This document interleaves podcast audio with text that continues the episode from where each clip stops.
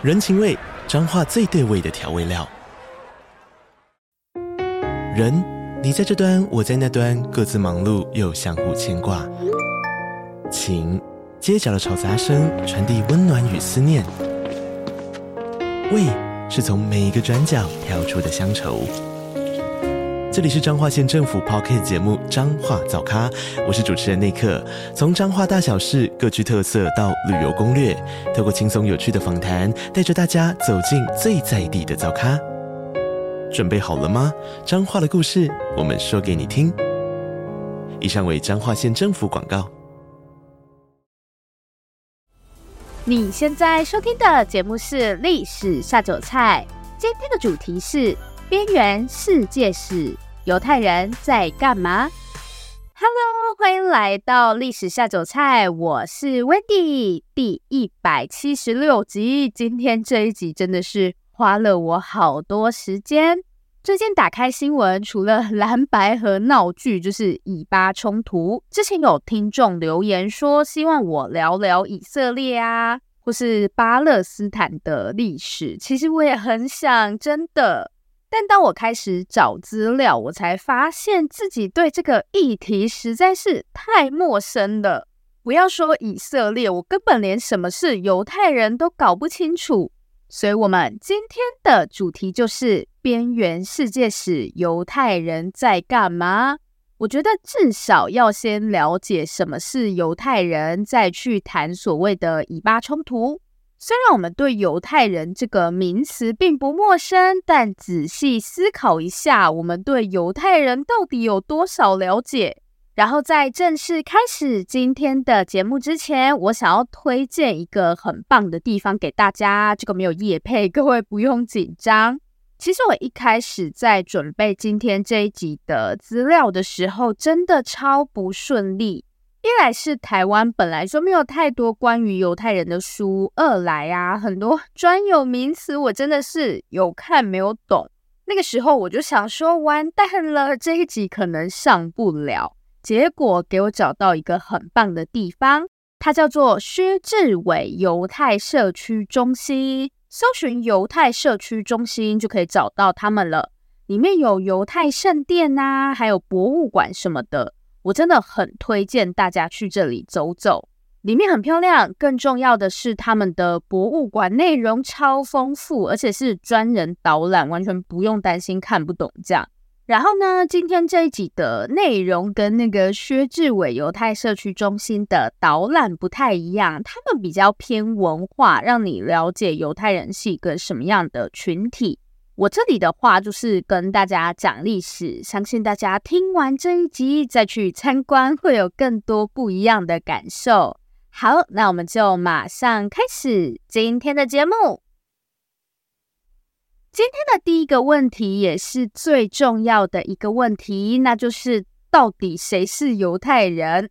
如果大家上网去搜寻犹太人的照片，会发现我们不太能从外观上去辨别到底谁是犹太人。虽然这很刻板印象，但比方说欧洲人、亚洲人、非洲人，我们在外观上至少还有一些判断的依据。但犹太人真的很难从长相上去分辨。也许早期还可以，但到今天你真的很难单从一个人的长相。去辨别他是不是犹太人，就是不看穿着。假设大家都穿一样，你根本分不出来。好，那到底谁是犹太人？首先，大家要知道，犹太人跟犹太教徒，就是信奉犹太教的人，他们其实是两种不太一样的概念。犹太人不一定信奉犹太教，犹太教徒也不见得全部都是犹太人。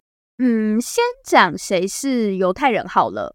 只要你的妈妈是犹太人，那你就是犹太人。他们是以妈妈这边的血统为主，因为犹太人是一个很重视血缘的群体。爸爸有弄错的可能，妈妈不可能会搞错。你从哪一个子宫出来的，总不会有错吧？所以他们就是以妈妈为主，爸爸不行哦。如果你的爸爸是犹太人，妈妈不是的话，你就不是那种传统意义上的犹太人。所以，只要妈妈是犹太人，即便你不信犹太教，你也还是犹太人。也就是说，犹太人可以是基督徒、无神论者，甚至是佛教徒也 OK，就还蛮有趣的。我们都会觉得犹太人是一个对宗教很执着的民族，结果并没有。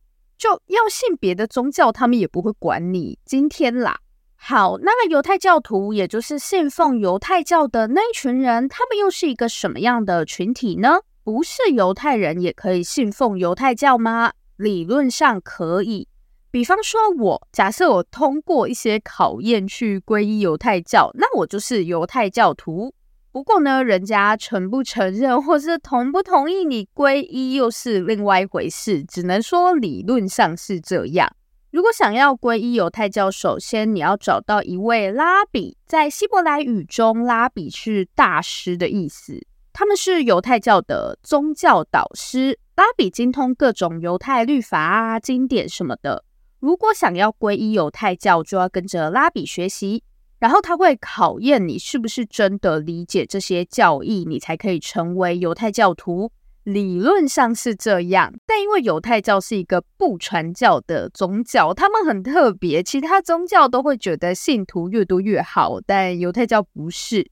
所以外人要成为犹太教徒真的很难，可以说是几乎不可能，除了结婚。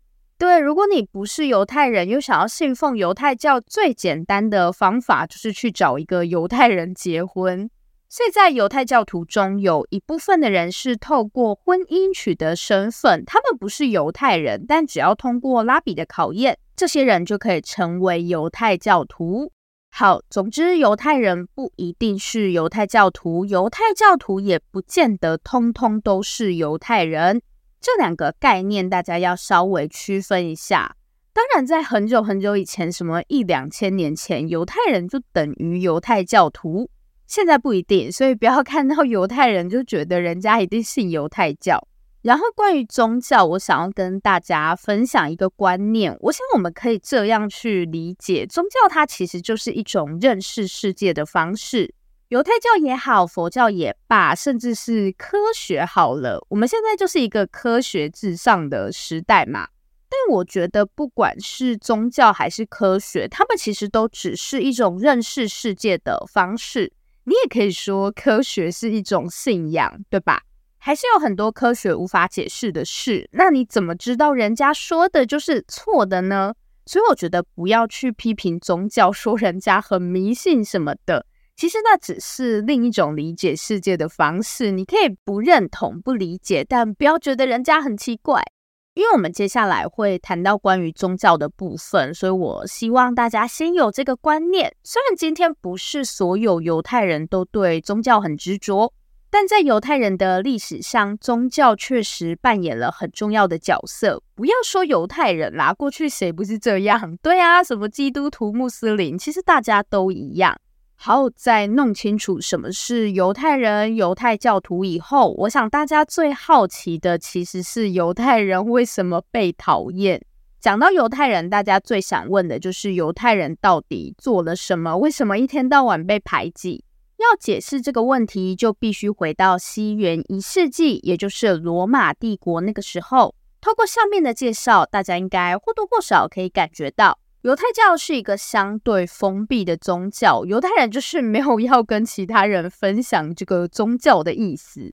但是呢，在西元一世纪的时候，出现了一个人，他觉得犹太教是一个很棒的宗教。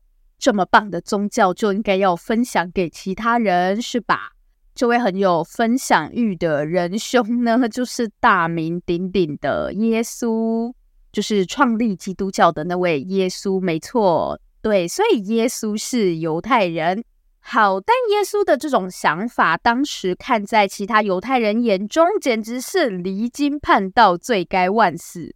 于是，耶稣跟那些支持他的信徒就被犹太教给赶了出去。这群人就是最早的基督徒。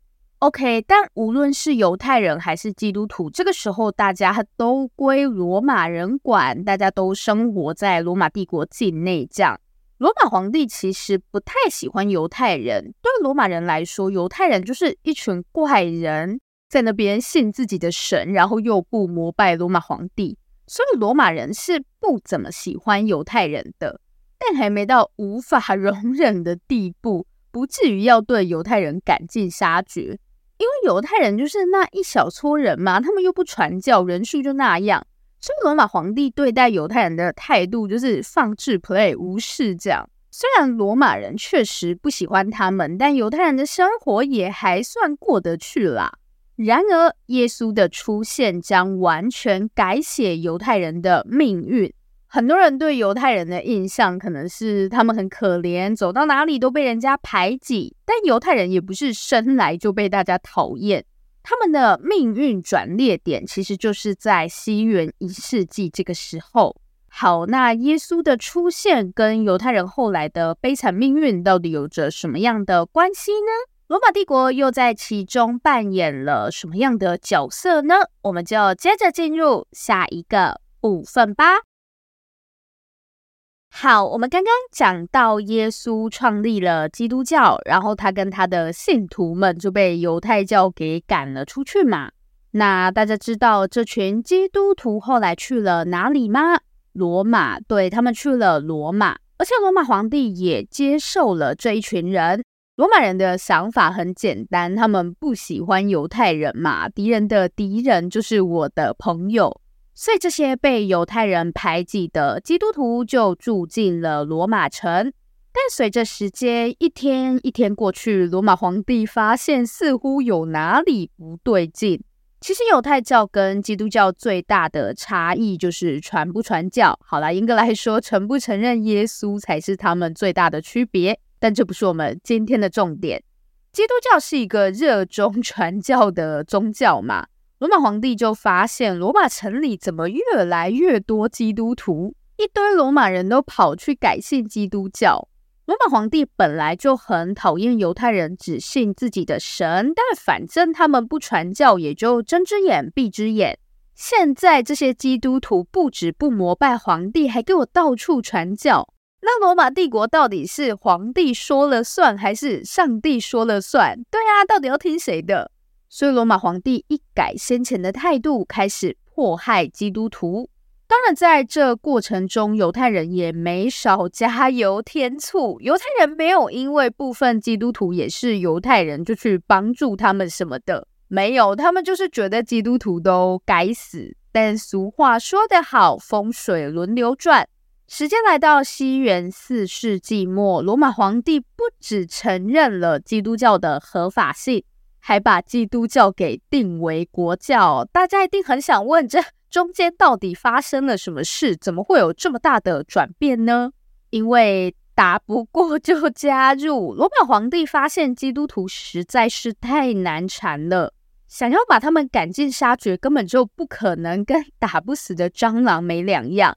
所以罗马皇帝干脆就直接把基督教收归国有，把它定为国教。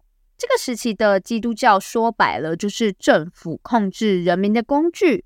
然而，西元四百七十六年，西罗马帝国灭亡，原本受制于皇帝的基督教一夜解放，对不对？家里没大人，后面来的那些日耳曼人又不太会管理国家，反而还要跟教会合作，所以基督教就一跃成为西欧地区最有权力的组织。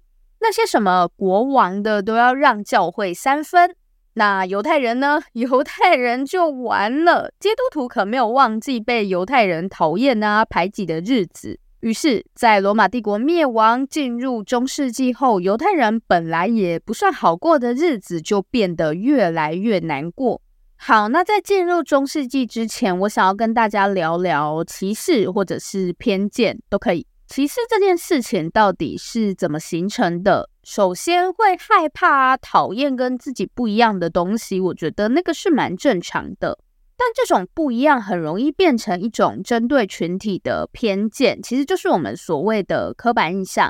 比方说，犹太人都很会赚钱，或是随便你们男生都这样不细心，这些刻板印象不见得完全没有根据，但它会让我们忘了，不可能所有人都是这样。假设犹太人都很会赚钱，为什么我们会有这样的印象呢？因为中世纪的犹太人基本上是被基督教社会排挤的，找工作很不容易呀。然后犹太人就发现有一种工作是基督徒不做的，放贷、放高利贷。这个部分我在第一百六十九集有讲过，连结会帮大家放在下面，想复习的人再自取，好不好？OK，基督教是不允许放贷的。但犹太教可以，只是你不能跟犹太教徒收利息，异教徒就没差价。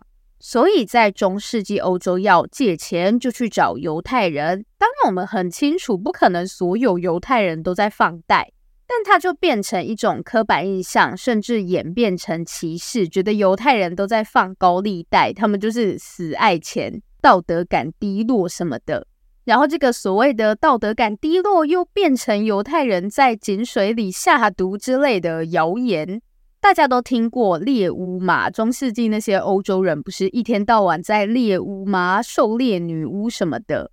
其实猎巫不是只有女性被迫害，犹太人也是，对，他们也找犹太人麻烦呢。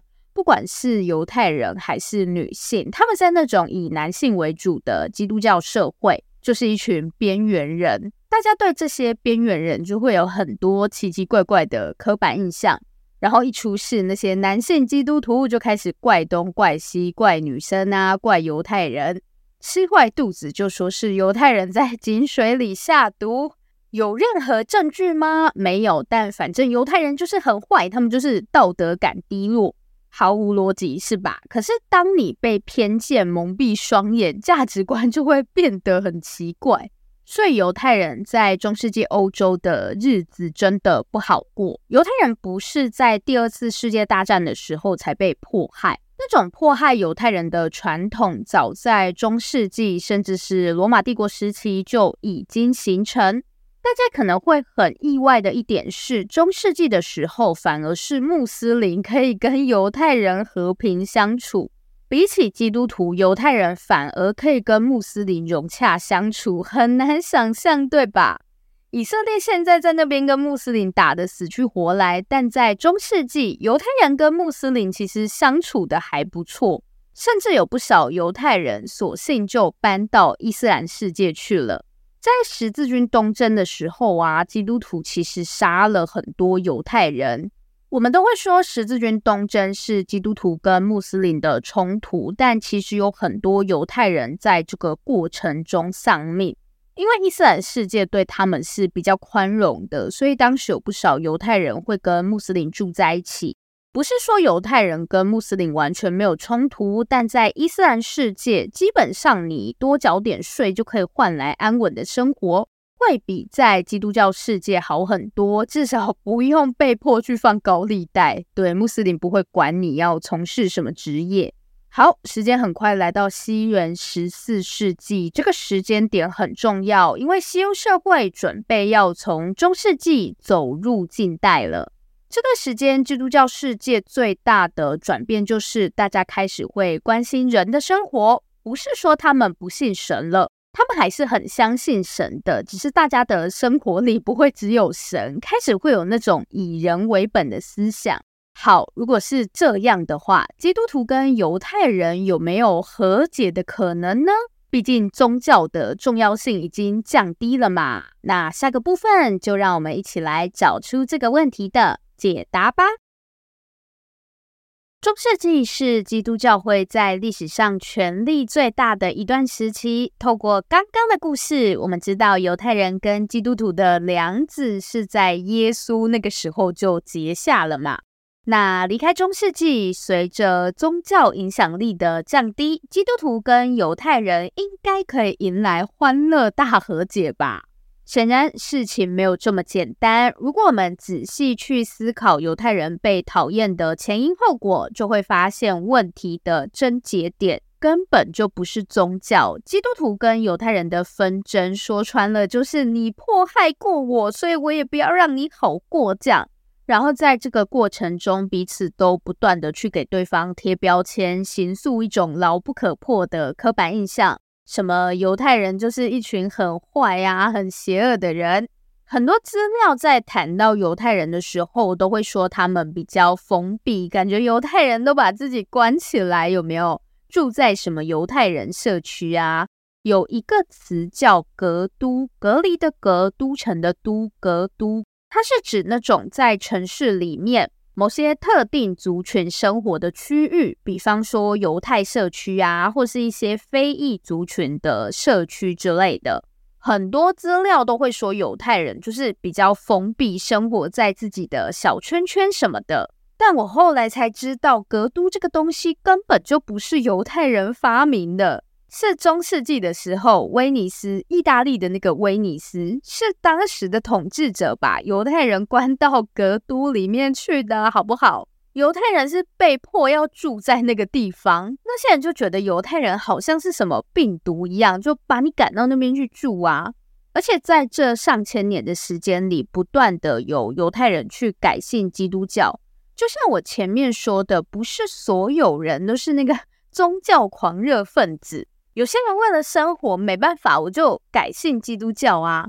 讲真的，在这么长的时间里，犹太人跟基督徒不是没有想过要和解。在历史上，他们真的曾经一度非常接近那个欢乐大结局。熟悉我们节目的听众都知道，我常常跟大家分享国民这个概念。比方说，我是美国人、英国人，这种观念在我们今天看来是很习以为常的。但至少在西元十八、十九世纪法国大革命之前，大家根本不会有，这是我的国家，或是什么，我是某某国民这种想法，因为国家 就不是你的啊，国家是国王、皇帝的。好，在国民这个概念出现以后，基督徒跟犹太人曾经一度非常接近那个欢乐大结局。你是什么种族，或是信仰什么宗教都没关系，反正我们都是法国人或是英国人。当时很多人都有这种美好的想象，觉得国民这个概念出现以后，大家就可以抛开成见，迎来世界大同什么的。有很多犹太人，我们可以说他们是很爱国的，真的是出钱又出力。罗斯柴尔德家族应该有不少人听过他们的大名。罗斯柴尔德家族是欧洲近代史上最富有的家族之一。然后呢，他们是犹太人。对，罗斯柴尔德家族是犹太人。好，我要说的是，罗斯柴尔德家族曾经大力资助法国发展铁路建设，当然他们也从中赚了不少钱。但罗斯柴尔德家族最主要的出发点还是帮助国家建设。因为法国当时的工业化程度比起什么英国啊是比较落后的，罗斯柴尔德家族的出发点就是建设国家。反正呢，西元十九世纪，大家就是活在那种很美好的想象中。然而，同样是在法国，一起间谍案的爆发，狠狠打了犹太人一巴掌。事情的起因是这样的：西元一八九四年，也就是甲午战争爆发的那一年，在法国，一位名叫屈里福斯的犹太裔军官被指控是间谍。屈里福斯出生在雅尔萨斯，雅尔萨斯是个什么样的地方呢？是个一直被法国还有德国抢来抢去的地方。西元一八七一年，因为输掉普法战争，法国只好把亚尔萨斯割让给普鲁士，也就是后来的德国。也是在这个时候，屈里福斯一家从亚尔萨斯搬到了巴黎，就是不想当德国人，直接搬到巴黎去了。这样，后来屈里福斯更成了一名军官，怎么说他们家也算是爱国了吧？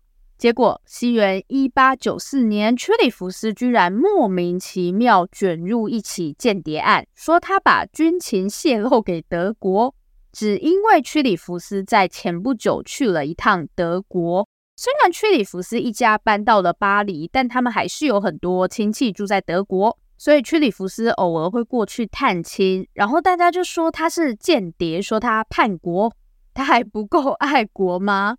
好，时间来到西元一八九五年一月五日，尽管屈里福斯从头到尾都坚称自己无罪，但法院还是下令剥夺他的军衔，判处他终身监禁。而且剥夺军衔是有一个公开仪式的，就是在众目睽睽下把你制服上的军徽都剪掉，然后佩剑也给你折断。后来证明这根本乌龙一场，屈里福斯从头到尾就是冤枉的。可是当时的舆论就觉得，反正他是犹太人啦，犹太人怎么可能真的爱国？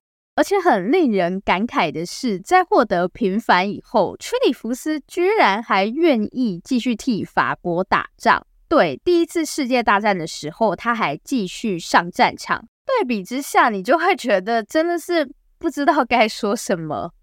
好，屈里福斯事件当时在社会上，尤其是犹太人的社群里，引起了很大的争议。很多犹太人就发现，哦，不管我怎么努力，我终究就是犹太人。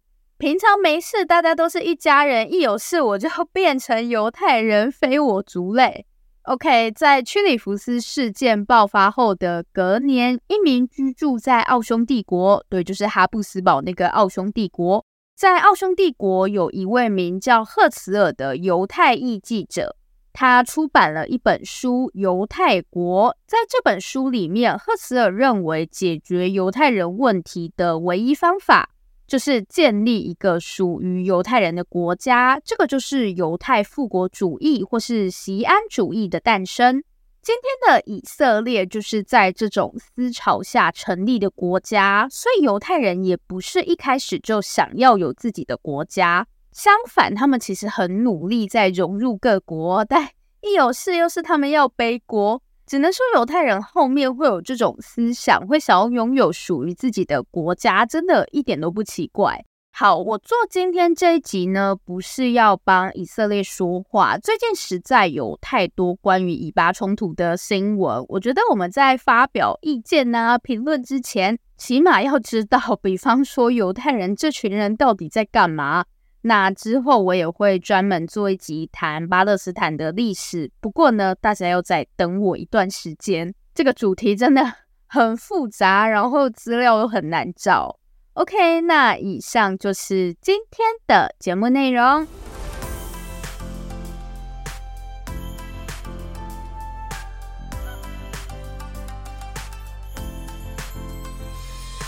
今天的重点整理，首先，在今天，犹太人跟犹太教徒是两个不太一样的概念，这个要分清楚。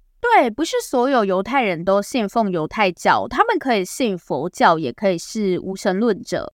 好，那犹太人为什么一直给我们那种好像他们就是被到处排挤的印象？因为他们惹到基督徒。自从罗马帝国把基督教定为国教以后，一直到近代，整个西欧社会就是一个基督教世界。犹太人就是惹到基督徒。尽管后来宗教的影响力逐渐下降，但偏见已经形成了。